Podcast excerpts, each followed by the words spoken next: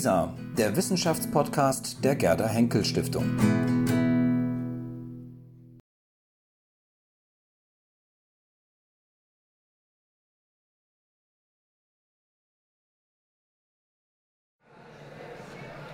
Meine sehr geehrten Damen und Herren, ich darf Sie ganz herzlich begrüßen zu der nächsten Gesprächsrunde zu wankende Weltbilder, Revolutionen in den Wissenschaften. Es ist ja bekannt, dass Revolutionen nicht nur in der Geschichte stattfinden, sondern auch in den Wissenschaften. In den Naturwissenschaften gibt es eine ganze Reihe von Revolutionen, die, von denen sehr, sehr viele wissen. Dort hat sich einfach auch der Begriff wissenschaftliche Revolution eingebürgert.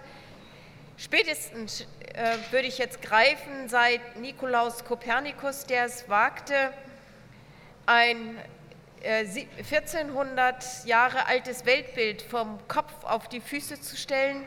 Nicht die Sonne drehe sich um die Erde, so seine Behauptung, sondern die Erde um die Sonne. Er hat, wie Sie alle wissen, es hat, wie Sie alle wissen, Jahrhunderte gedauert, bis sich die Lehren von Kopernikus durchgesetzt haben. Und auch heute haben wir eine ganze Reihe von Revolutionen in den Wissenschaften. Gerade im Zusammenhang mit der Digitalisierung spricht man von einer Disruption. Ähm, aber ich will jetzt gar nicht mitdiskutieren, obwohl es mich jucken würde, sondern es geht jetzt darum, dass unsere vier Experten, Expertinnen und Experten darüber diskutieren, alle vier Mitglieder der Berlin-Brandenburgischen Akademie, die Medizinerin und Vizepräsidentin der Akademie, Annette Grütters-Kieslich, der Mathematiker Jochen Brüning, der Chemiker Helmut Schwarz und der Astrophysiker Matthias Steinmetz. Die Leitung dieses Gespräches hat Manuel J. Hartung von der Zeit und Herr Hartung äh, wird jetzt das Gespräch moderieren und auch äh, ganz viel über Revolution in der Wissenschaft diskutieren und das ganz kompakt machen. Liebe, liebe Sabine Kunz, vielen herzlichen Dank für diese Einführung, die hohen Anforderungen. Ähm, und in der Tat wird das eine schwierige Aufgabe sein, ähm, in den nächsten 40 Minuten darüber zu sprechen, was eigentlich Wissenschaft nachhaltig umwälzt, ja, dass vorher nichts mehr, äh, nichts mehr ist, wie es einmal war. Ähm, das klingt nach einer unmöglichen Aufgabe. Dafür, dass es vielleicht ein bisschen möglich ist, dafür haben wir dieses wunderbare Podium hier zusammengestellt, auf das ich mich sehr freue. Sabine Kunst hat die Kolleginnen und Kollegen ähm, schon entsprechend vorgestellt. Wir möchten heute darüber reden, was eigentlich eine wissenschaftliche Revolution ist. Ja, gibt es überhaupt?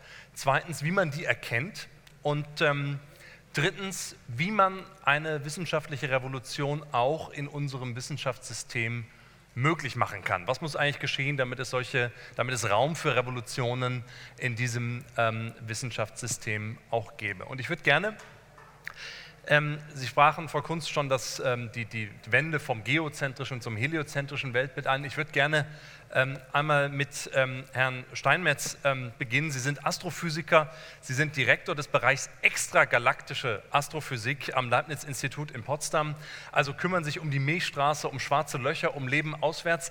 Was, was ist denn in Ihrem Themengebiet, in Ihrem Fachgebiet eigentlich eine wissenschaftliche Revolution? Ja, das ist eine Umwälzung, die dafür sagt, dass praktisch nichts mehr so ist, wie es vorher war. Und das Ganze natürlich muss halt auch eine gewisse Nachhaltigkeit haben. Und vielleicht kann ich mal ein Beispiel für eine potenzielle künftige äh, Revolution äh, erwähnen. Stellen wir uns vor, wir weisen nach, wir, im Prinzip haben wir langsam die Mittel dafür, um das zu tun. Es gibt Leben auf anderen Planeten, eventuell sogar intelligentes Leben. Das würde die Wissenschaft, die Biologie, die Astrophysik ändern, aber es hätte auch Konsequenzen in unser gesellschaftliches Bild bis in die Religion hinein. Ich glaube, das wäre eine Entdeckung, ähm, die eine Revolution zur Folge hätte. Das andere sind geniale Ideen. Wir haben jetzt 100 Jahre Einstein gehabt, allgemeine Relativitätstheorie vor wenigen Jahren. Auch das war ein genialer Gedanke, die Physik der damaligen Zeit zusammenzupacken in einen neuen Ansatz und damit neue Felder zu eröffnen, Kosmologie, schwarze Löcher und so weiter. Herr Brüning, Sie sind Mathematiker, Professor für Analysis, waren auch 14 Jahre lang geschäftsführender Direktor des Hermann von Helmholtz Zentrums für Kulturtechnik, wo man ähm, ja, über die Fragen redet, wie man eigentlich mit wissenschaftlichen Technologien und Umwälzungen eigentlich umgeht. Es gibt immer so alle paar Monate oder alle paar Jahre ähm, bekommt man in der Zeitung zu lesen, dass ein Mathematiker wieder was Geniales und Revolutionäres gefunden hat. Ähm, sind das dann schon Revolutionen und was handelt es sich da? Nein, in der Mathematik ist das ein bisschen schwieriger als in den echten Naturwissenschaften, weil es sich ja um ein abstraktes Gebäude handelt. In der Regel handelt es sich darum, dass ein uraltes Problem oder ein 100 Jahre altes Problem, das viele Leute versucht haben zu lösen, plötzlich gelöst wird. Ein berühmtes Beispiel, das durch alle Zeitungen ging, ist das sogenannte Problem von Fermat, dass also die, die Gleichung a hoch n plus b hoch n gleich c hoch n in ganzen Zahlen nicht lösbar ist, wenn n größer gleich 3 ist. Und das ist, war eine ungeheuer schwierige Leistung.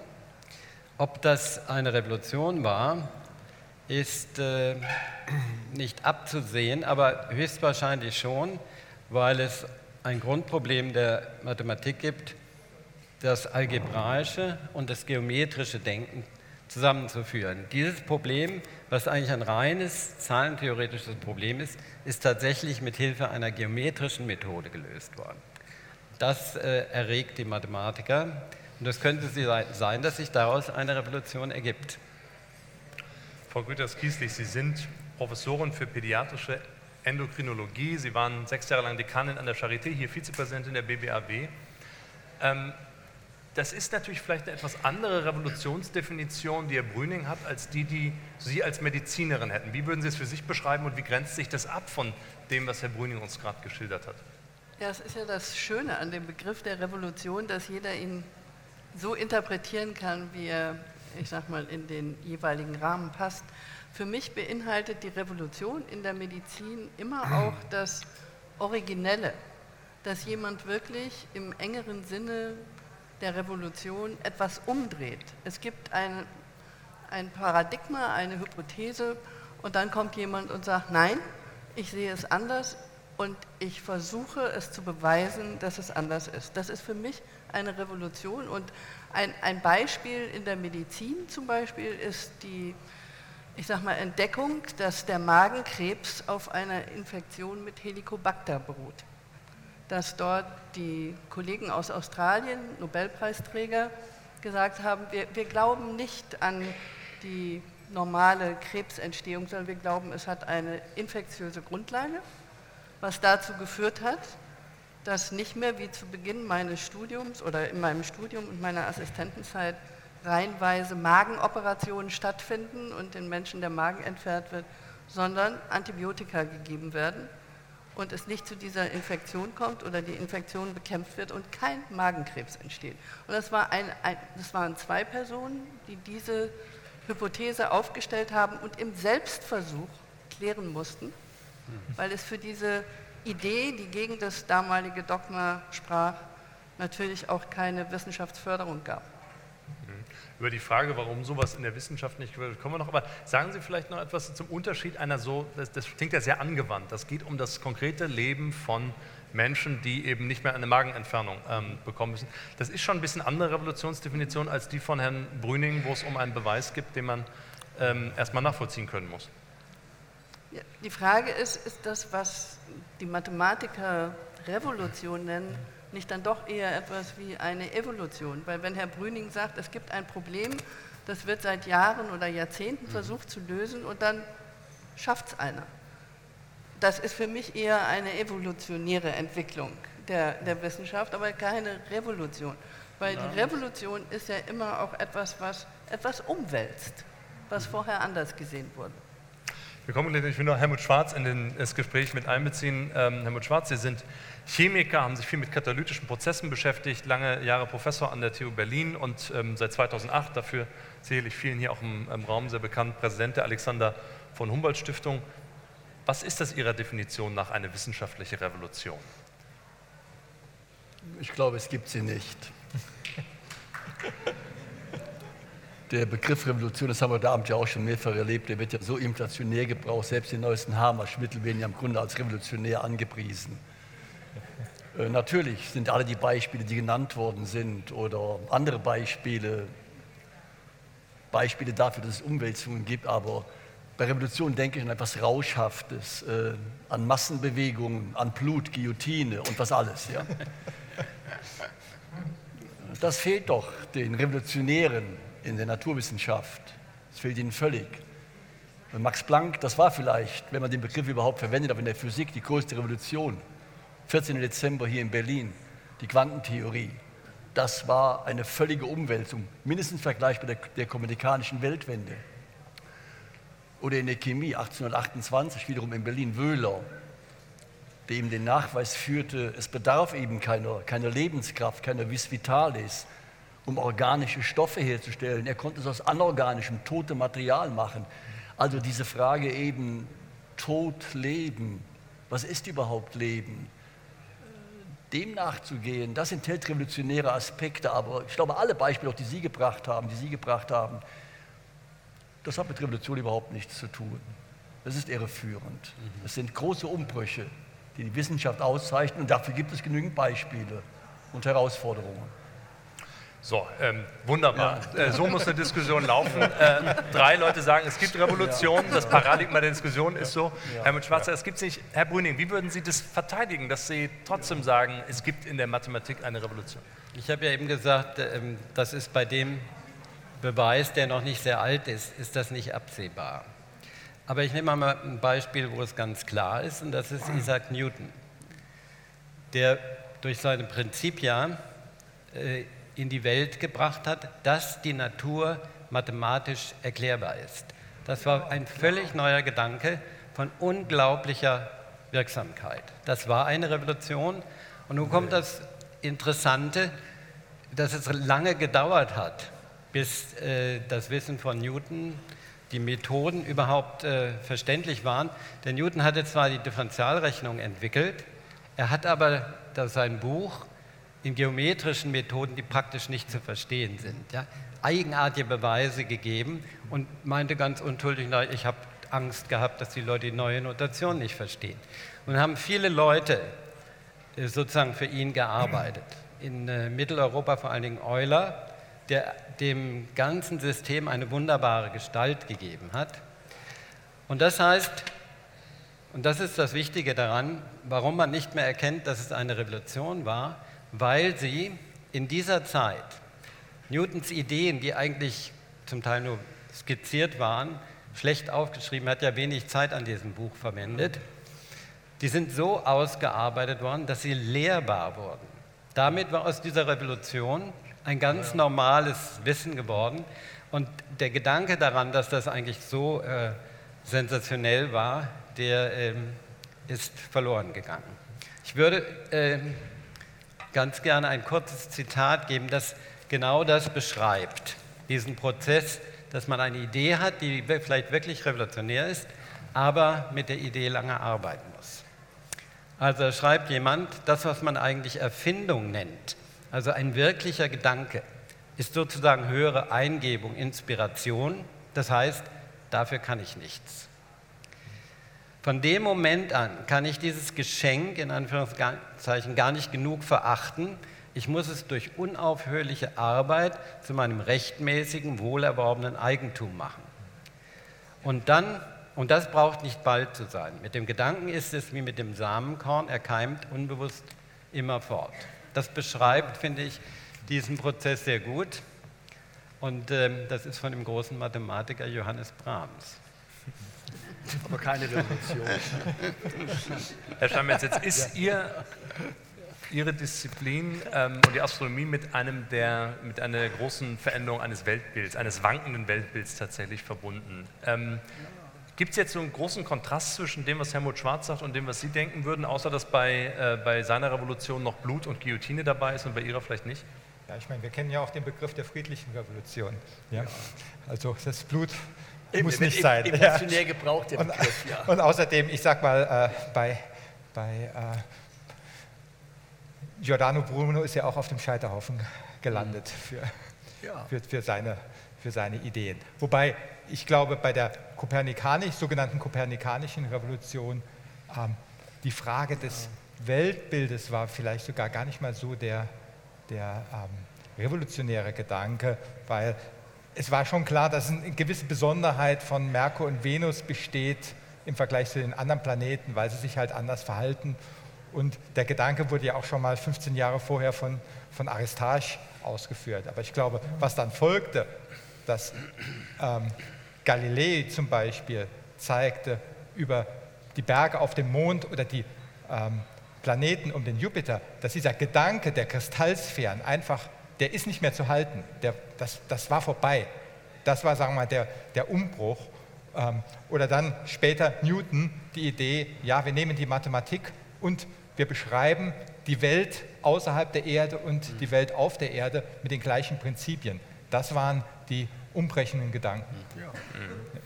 Nun gibt es ja, wenn ich Sie Ihnen richtig zugehört habe, verschiedene Einzelne, die versucht haben, durch ihre Ideen, durch ihre Weitsicht, auch vielleicht durch eine Utopie, die sie möglicherweise haben, eine Veränderung, eine Umwälzung, ich bleibe jetzt mal bei diesem Begriff, eine Umwälzung voranzubringen. Frau Kudaskissi, Sie hatten das äh, berichtet, von dem der Experimente an sich selber ähm, dann auch entsprechend ähm, durchgeführt wird. Jetzt habe ich ähm, das klingt ja so nach dem großen Einzelnen, der irgendwie eine Revolution verändert. Jetzt habe ich nochmal nachgelesen, ähm, meine Studienlektüre The Structure of Scientific Revolutions, oh ja, Thomas, Thomas, Kuhn. Ja. Ähm, und da ist ganz viel davon die Rede, dass es dann eine Revolution gibt, wenn sich etwas in einer großen Krise befindet. Würden Sie das teilen oder sagen Sie, dass der große Einzelne ähm, eine geniale Idee hat, ist eigentlich unabhängig davon von der Hinterfragung von Paradigmen? Also Natürlich bedingen, ich sag mal, krisenhafte Situationen schon eher, dass auch, ich sag mal, out of the box gedacht wird und andere Theorien das versucht werden zu entwickeln. Also natürlich ist es so, wo wir jetzt eben vor der Situation stehen, dass Infektionen möglicherweise bald nicht mehr ganz sicher zu bekämpfen sind durch Antibiotika, weil sie uns fehlen, gibt es natürlich viel Forschung jetzt auf dem Gebiet, wie kann man das schaffen, trotz der hohen Resistenzentwicklung, dass man immer wieder auch andere Wege findet, die Organismen eben einzuschränken. Natürlich, solche Krisen fördern die Kreativität, weil man herausgefordert ist, auch andere Wege zu gehen als den üblichen Mainstream. Aber selbstverständlich geht es auch ohne solche krisenhafte Situationen. Es gab keine Krise zum Magenkrebs, als Warren mhm die Helicobacter-Infektion gefunden hat. Und Virchow zum Beispiel, der wirklich ja auch eine Revolution gestartet hat, indem er eben die Zellularpathologie als äh, neues Paradigma entwickelt hat und gesagt hat, die Krankheit geht von der Zelle aus und nicht von welchen obskuren Körpersäften.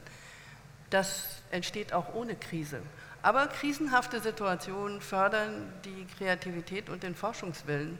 Das, deshalb glaube ich schon, dass auch an der Kuhnschen These etwas dran ist. Mhm. Herr Schwarz. Also wenn Thomas Kuhn ja recht hätte, dann hätten wir wirklich Dauerrevolutionen. Denn wir haben ja im Grunde genügend, genügend Krisen in der Wissenschaft oder genügend, genügend Themen, wo wir überhaupt keine Antworten wissen. Also eben dunkle Materie, dunkle Energie. Es scheint alles zu sein, wir wissen überhaupt nicht, was es ist. Wir wissen nicht einmal, ob die Naturkonstanten wirklich konstant sind. Das muss dann doch höchst beunruhigen, ja, also muss doch revolutionär dann werden. In der Wissenschaft wissen wir, in der Chemie wissen wir bis heute nicht in der Biologie, was macht den Übergang von Toten zu Lebenden aus. Es gibt keinen, der es besser als Thomas Mann im Zauberberg beschrieben hat. Wirklich. Wenn das Leben da ist, wissen wir es. Aber wenn es nicht da ist, wir wissen es nicht. Kein Chemiker in der Welt kann irgendeine Antwort geben, wann passiert molekular genau der Übergang von toter zu lebender Materie. Also in dem Sinn hätte Thomas Kuhn recht, aber ich glaube, es ist, es ist doch komplett irrelevant, ob er recht oder nicht recht hat. Wir sollten versuchen, auf die Fragen Antworten zu finden, die gestellt worden sind. Und äh, das wäre auch abendfüllend, denke ich. Das ist natürlich ja. für Frau Kunst wäre das jetzt eine Drohung, dass wir ähm, ja. dann um 22.45 Uhr äh, noch ja. bei Ihnen sind. Ich mache das sehr gerne. Ähm, jetzt würde ich, wüsste ich gerne, Herr Brüning, ähm, hängt bei diesen Veränderungen und Umwälzungen, die Sie geschildert haben in der Mathematik, ähm, die vielleicht gar nicht viele Leute auch nachvollziehen können oder nach, äh, gedanklich nachvollziehen können, muss eine. Umwälzung, wie Sie sie beschrieben haben, immer mit einer Veränderung eines Weltbilds eigentlich zusammenhängen oder geht es auch ohne? Das ist etwas schwierig. Äh, ich will mal ein Beispiel nehmen, wo es eine wirkliche Krise gab. die niemand erwartet hat. Also äh, Ende des 19. Jahrhunderts, sagen wir in den, um 1870 ähm, herum, war Hermann von Helmholtz der Ansicht, dass das Geschäft der Physik bald beendet ist.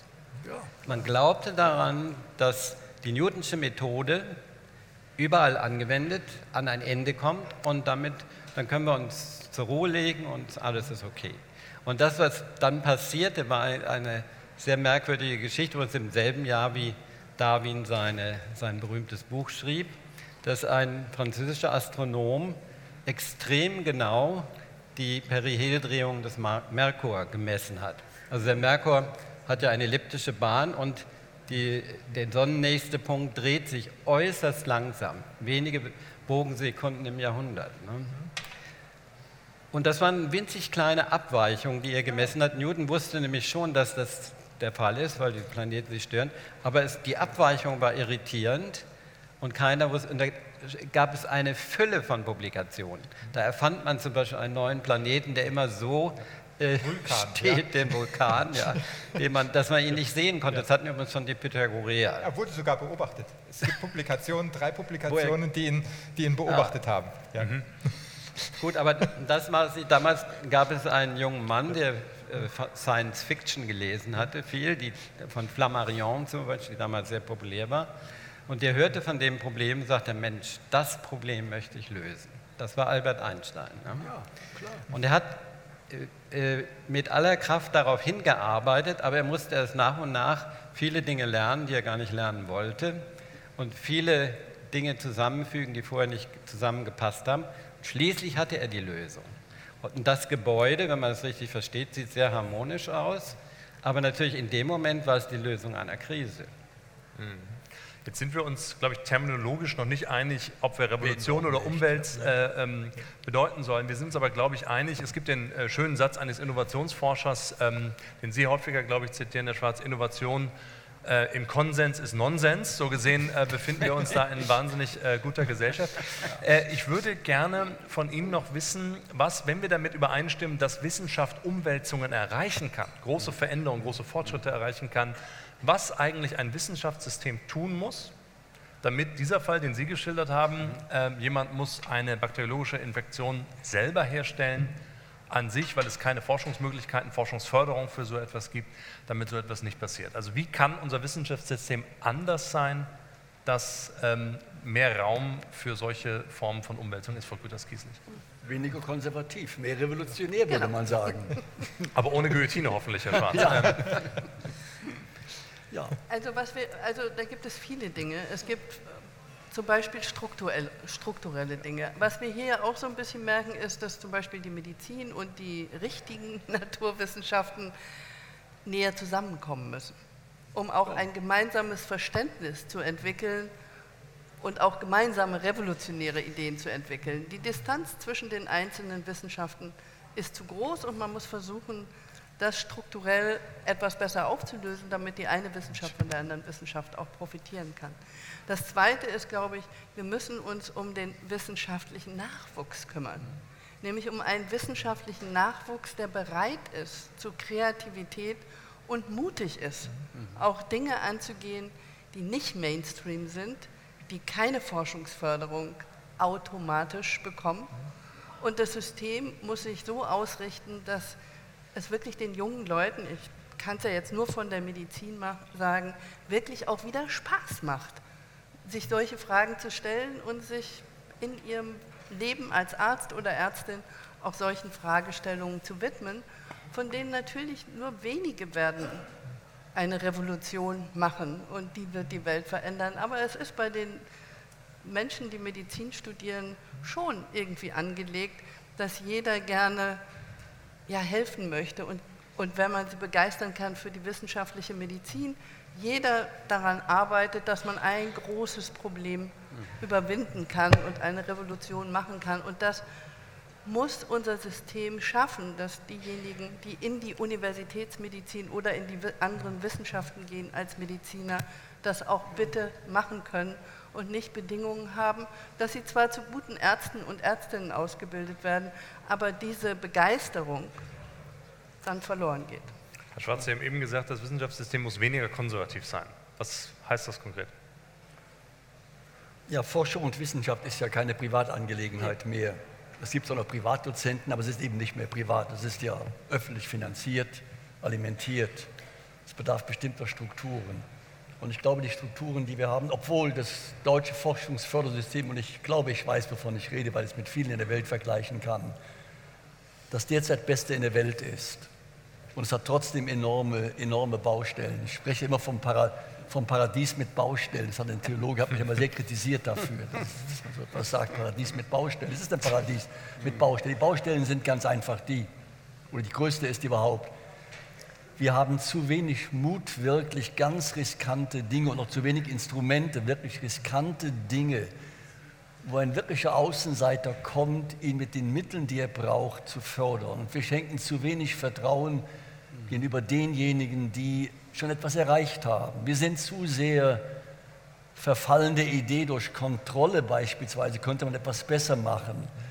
Ich glaube eben, es ist eben selbst im deutschen System zu sehr ein System entstanden, das vor Missbrauch schützen will. Eben, natürlich darf kein Missbrauch geschehen, aber etwas aufbaut, was nur darauf ausgerichtet ist, Missbrauch zu verhindern, töte ich Kreativität, töte ich all diejenigen, die, ich sage immer, die krummen Wege in die Wissenschaft sind im Grunde die allerbesten Wege. Und da haben wir kein System. Ich habe auch kein parat, keines parat, aber ich würde beispielsweise ein System sehr stark unterstützen, wenn ich etwas zu sagen hätte indem man Personen, die einfach gezeigt haben über ein paar Jahre hinweg, was sie Tolles gemacht haben, denen eine Art Summe X gibt. Die ist bei den Mathematikern anders als bei den teuren Medizinern, bei den sehr teuren Physikern und bei den Bettelgängern Chemikern. Sie ist überall anders. Ja?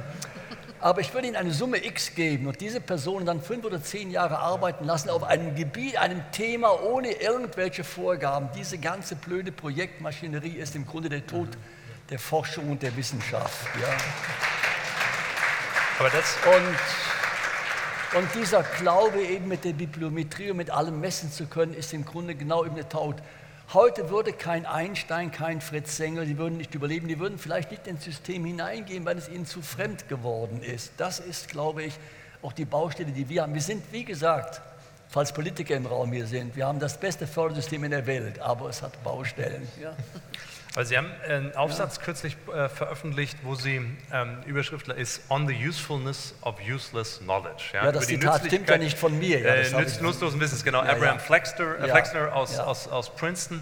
Ähm, aber wie soll ein Wissenschaftssystem aussehen oder wie soll man einem Wissenschaftspolitiker, der auch auf die ordnungsgemäße Verwendung öffentlicher Mittel ja. achten soll, ähm, das eigentlich schmackhaft machen, dass äh, auch Wissenschaft Raum für das unnütze Wissen haben muss? Ah, da muss, wenn Sie den Artikel eben, den können Sie nachlesen in Nature Reviews Chemistry, da ist der Artikel zu lesen mit all diesen Dutzenden, Dutzenden Beispielen, die zeigen, wie gerade aus dem eben, was so scheinbar sinnlos ist, eben so scheinbar nutzlos ist, ja so scheinbar abwegig ist, die allergrößten Dinge entstehen. Wer im Saal weiß eben, dass das, was fast jeder von Ihnen benutzt, GPS-Systeme und dergleichen mehr, auf der aus praktischer Sicht absolut überflüssigen, unnützen allgemeinen Relativitätstheorie kommt. Ja, Einstein hat darüber nie nachgedacht, so etwas zu entwickeln. Nee. PET, Positronen-Emissionstomographie zur frühen Krebserkennung, geht zurück auf die Dirac-Gleichung 1927. Man kann zeigen, dass das gesamte, die gesamte Weltökonomie zu 20 Prozent auf die Schrödinger-Gleichung, das esoterischste mathematischste Ding, was Sie sich vorstellen können, zurückgeführt werden kann. Kein Mensch hat an die Anwendung gedacht, wir brauchen mehr den Mut dafür, den Mut dafür, eine Umgebung zu schaffen, in dem Vertrauen, nicht alles, was da wächst, wird ein großer Baum werden, aber alle großen Bäume sind im Grunde aus diesem Samenkorn entstanden. Das müssen wir predigen. Natürlich wird jeder sagen, kannst du das beweisen? Dann beweisen kann ich es nicht. Man muss das Risiko haben. Manches geht eben auch nicht auf. Ende der Geschichte. Aber das wird das Beste sein, glaube ich. Ja. Herr Brüning, Sie haben vor einigen Jahren ähm, eine Rede gehalten über Fortschritt. Äh, und da kommt der Satz äh, drin vor, Durchbrüche verlangen von ihren Verursachern eine Aufopferung von individuellem Fortschritt zugunsten eines mindestens erhofften gesellschaftlichen Fortschritts. Eigentlich muss das, was Helmut Schwarz sagt, Ihnen doch sehr, ähm, ja. sehr mit Ihnen resonieren. Ja, das, ja. ähm, es klingt so, als ob das Individuum die eigenen Interessen sehr zurückstellen ähm, ähm äh, muss, um den Interessen so. einer großen Idee, einer Utopie zu folgen. Ja. Nee, das, das ist unerlässlich, weil äh, das, was Brahms diese unaufhörliche Arbeit nennt, das ist natürlich das, was die unbedingte Voraussetzung dafür ist, dass Sie überhaupt jemals ein Problem lösen. Es ist keine Garantie dafür. Überhaupt nicht. Und das heißt, Sie müssen, Sie müssen einen inneren Antrieb spüren, der Sie gar nicht in Ruhe lässt, aber Sie müssen gleichzeitig... Besessenheit. Eine Besessenheit, die aber gleichzeitig Disziplin braucht. Ne? Und das einfach weitertreiben, dann passiert etwas. Das bedeutet natürlich auch eine, ein Lebensgefühl, das heute vielleicht nicht mehr so verbreitet ist. Ich sehe das mal bei meinen Postdocs, dass sie nach dem zweiten Postdoc aufgeben, wenn sie keine Dauerstelle kriegen.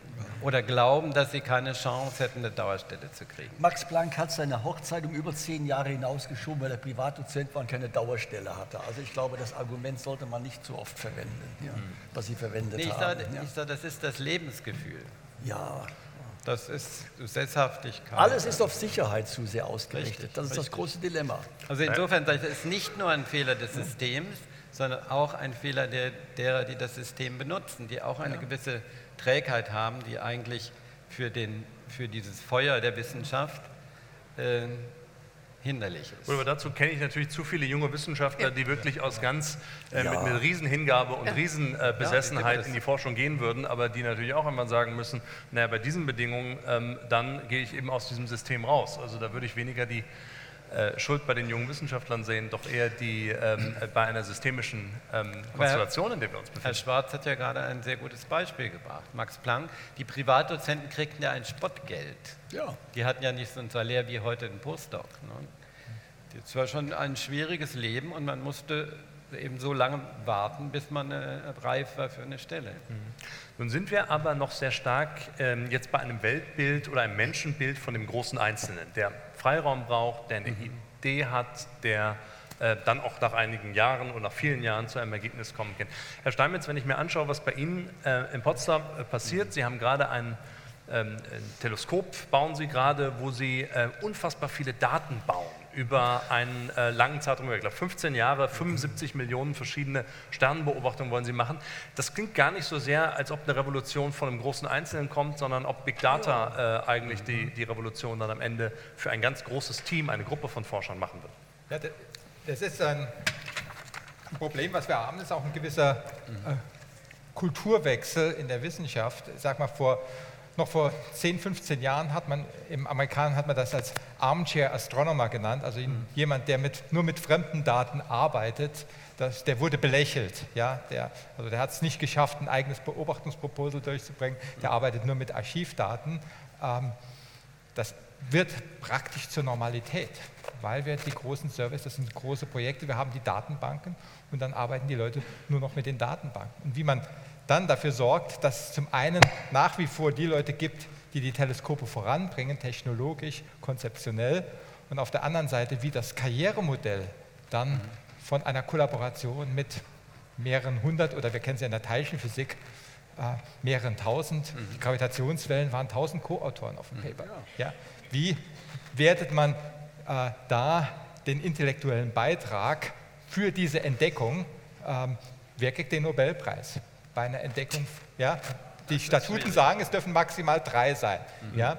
Ähm, Also es sind 997 sind am Ende tausend enttäuscht. tausend sind auf dem, auf dem Entdeckungspaper Ja. und alle sind sich einig, wenn man es irgendwie runter, am, am Schluss sind es aber vier. Ja? Wie geht man damit um? Ja? Oder CERN, das Higgs-Boson, war die, genau dieselbe Frage. Ich glaube, das sind ein paar ganz grundlegende Wechsel auch im, in der Art, wie wir Wissenschaft machen, die wir in dem Sinn vom System her auch noch nicht verdaut haben. Aber Sie würden doch nicht widersprechen, dass im Grunde, selbst wenn es im Grunde Kooperative gibt, wo, wo eben tausende Wissenschaftler zusammenarbeiten immer müssen, weil es so Gefühl, komplex ja. ist.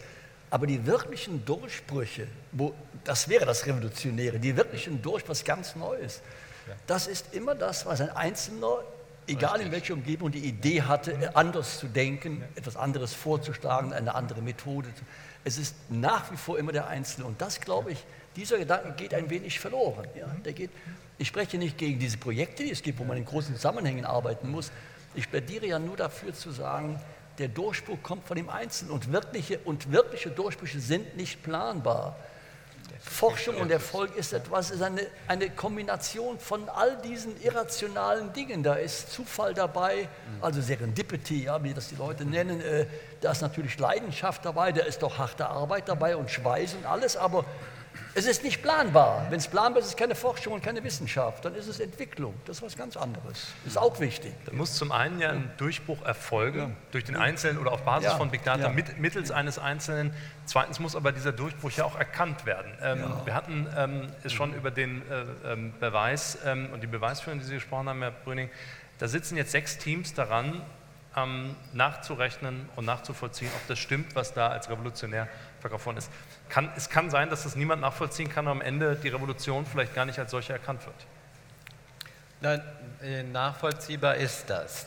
Es kostet nur sehr viel Zeit und Kraft und die meisten haben gesagt, äh, wir investieren das nicht. Mhm. Wenn es richtig wäre, wäre es eine wirkliche Sensation. Etwas, was man nicht für möglich gehalten hat für lange Zeit. Also ein Traum, der nicht realisierbar ist, weil eben die Mathematik nicht so einfach ist, wie sie vielleicht aussieht. Ne? Das, äh, Normalerweise sagen Mathematiker ist doch alles ganz logisch. Ja. Ähm, ja, logisch, ja, aber damit haben Sie ja noch, noch kein Ergebnis. Sie müssen zwei Sachen gleichsetzen, die Sie vorher nicht als gleich gesehen haben. Ne? Das ist die, die, die einfache Konsequenz. Ja. Sie sind ja, wenn man hier durchs Haus geht und revolutionäre Lieder hört, und ich habe mich in Vorbereitung auf die Veranstaltung noch mal ein bisschen vorrevolutionäre Literatur angeschaut. Ja. Und wenn man ähm, schaut, was kam eigentlich vor einer Revolution, ähm, ich beziehe mich jetzt auf Thomas Paine, ja, vor mhm. der amerikanischen Revolution, da gab's, haben die immer so einen Zweisprung gemacht. Zum einen haben sie eine Dystopie, ja, etwas sehr mhm. Schlimmes beschrieben, und auf der anderen Seite eine, eine Utopie ähm, aufgemacht. Nun leben wir ja quasi ähm, äh, gestern nochmal manifest geworden in etwas dystopischen Zeiten. Ähm, die Frage ist, widmet sich äh, Wissenschaft vielleicht zu wenig Utopien oder bräuchte Wissenschaft mehr Utopien, um ähm, dieses Vorrevolutionäre noch darzustellen? Wie, wie, sehen Sie das, Herr Schwarz? Also die Kreise, mit, in denen ich mich bewege, mit den Leuten, mit denen ich rede, die haben keinen Mangel daran. Äh, ich habe ja zwei, drei Themen aus der Physik genannt, wo wir überhaupt keine, nicht einmal die Ahnung, nicht mal die geringste Ahnung haben wohin der Zug fahren müsste oder könnte, um diese Fragen zu verstehen. In der, in der modernen Biologie, wir haben nicht die geringste Ahnung wirklich, was die genauen elementaren Mechanismen sind. Wir haben keine Ahnung, wie das Gehirn wirklich funktioniert. Wir haben gute Modelle und so weiter. Mir die Mathematiker helfen, die Kybernetiker helfen, die Mediziner wissen ein bisschen, die Chemiker haben ein paar Ideen.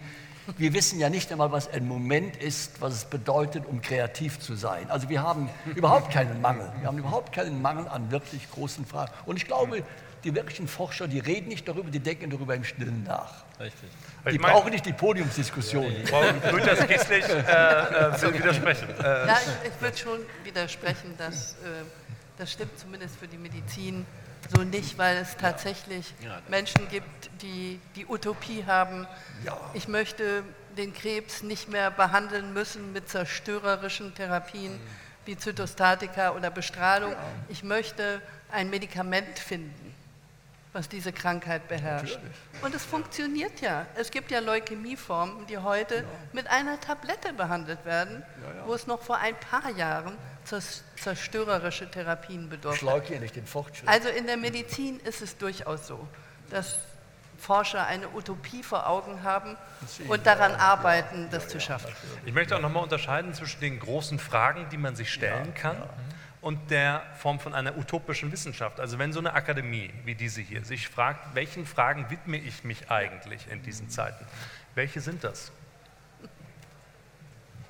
Frau Güters-Giesling, Vizepräsidentin also, ich weiß, dass Sie sich intern auch darüber auseinandersetzen, äh, was, äh, was eigentlich Gegenstände und Themen sind.